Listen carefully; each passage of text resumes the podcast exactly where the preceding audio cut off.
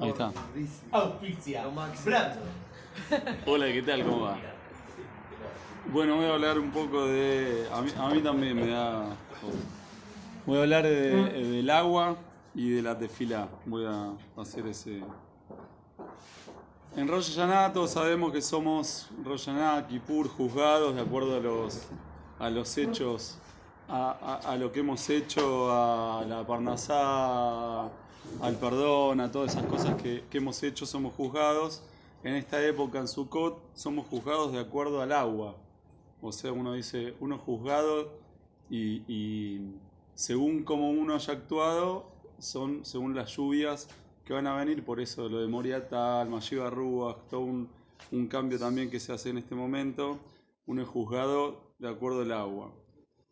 En estas épocas en el Bet, en Amikdash se hacían eh, festividades con mucha alegría y dicen eh, que el que eh, no vio la alegría de las festividades del agua, las que no llegaron a ver, no llegaron a ver alegría en su vida, eran tan alegres que, que era impresionante todo festividades con el agua, ¿no?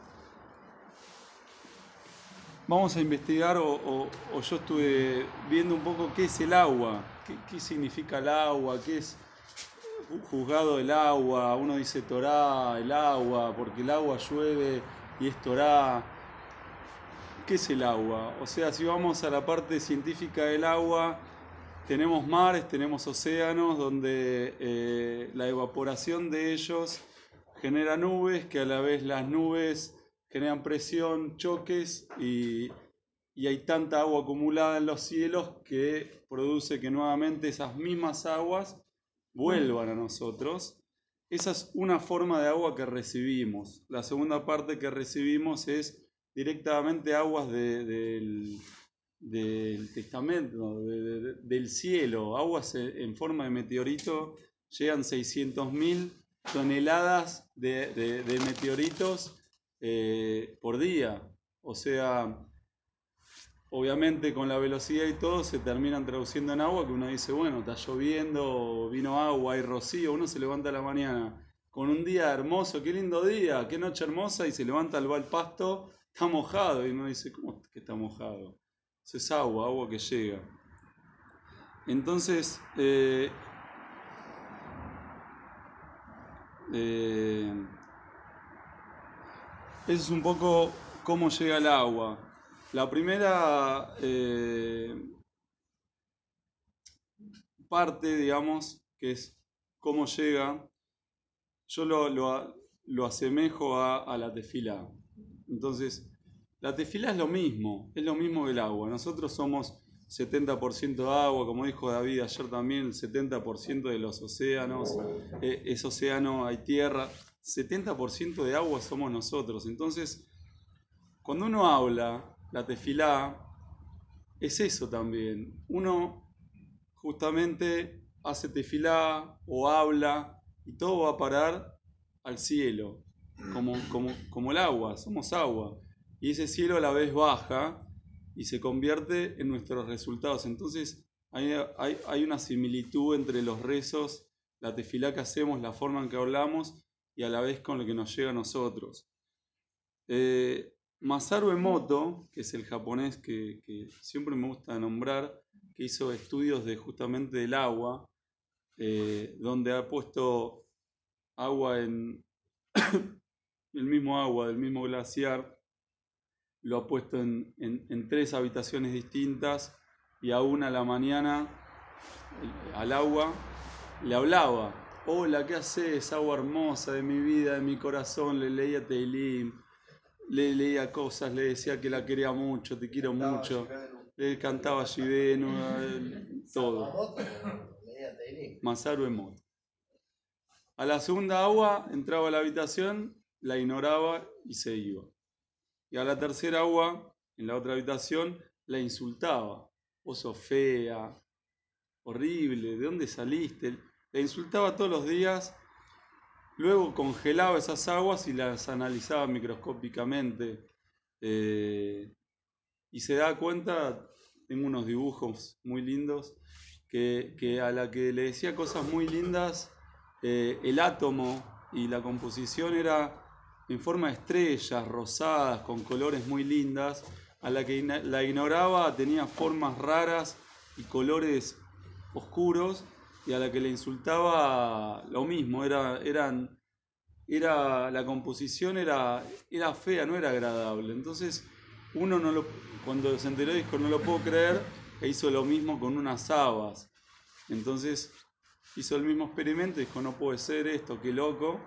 Y lo mismo, la, la el haba que insultaba con el algodón y el agua no crecía. A la otra, la que le decía cosas lindas y le, rezaba, florecía y a la que ignoraba eh, tampoco. Entonces, obviamente que uno dice, cuando llueve, la Torah es agua y demás, eso influye 100% en cómo nos manejamos, en cómo tratamos a los demás y en cómo son los resultados. Yo siempre dije, bueno, uno puede ir, meditar en el medio del bosque, medita y ya está, ¿para qué rezar en voz alta todas las mañanas y demás?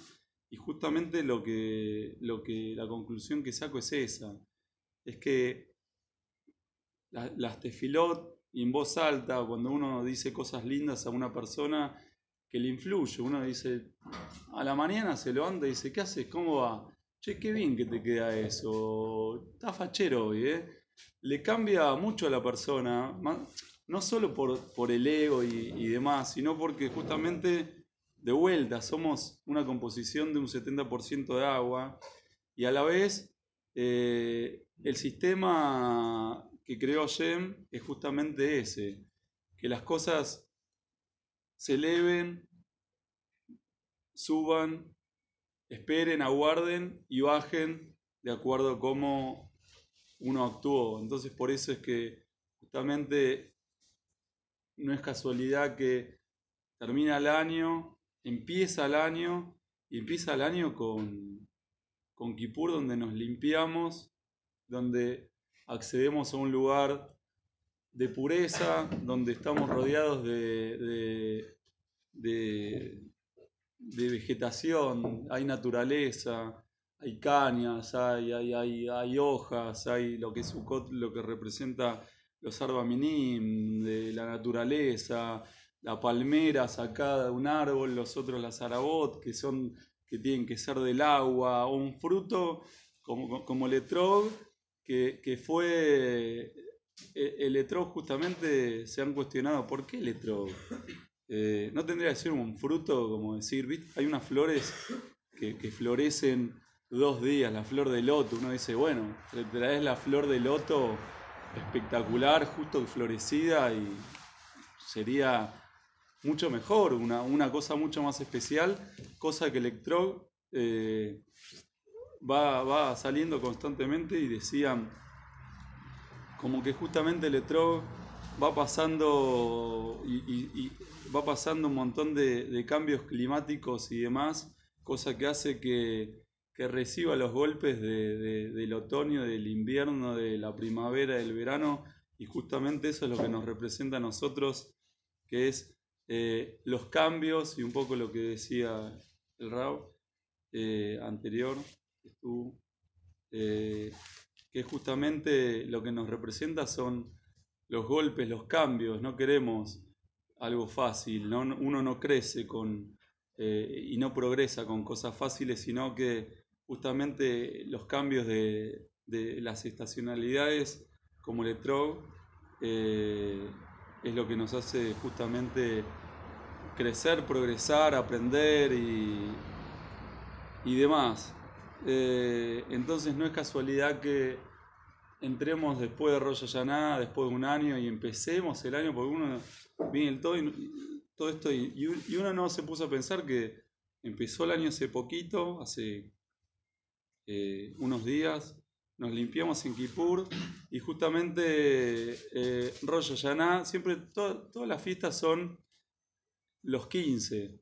Eh, nosotros eh, tenemos un calendario que es lunar, justamente la luna maneja las mareas. Siempre hay una frase que está buena que dice, a veces mi mujer está, está loca y, y se pone medio así, dice, es que, es que yo está la luna en escorpio y, y es luna nueva y a mí las lunas me afectan. Digo, qué sé yo, es muy sensible.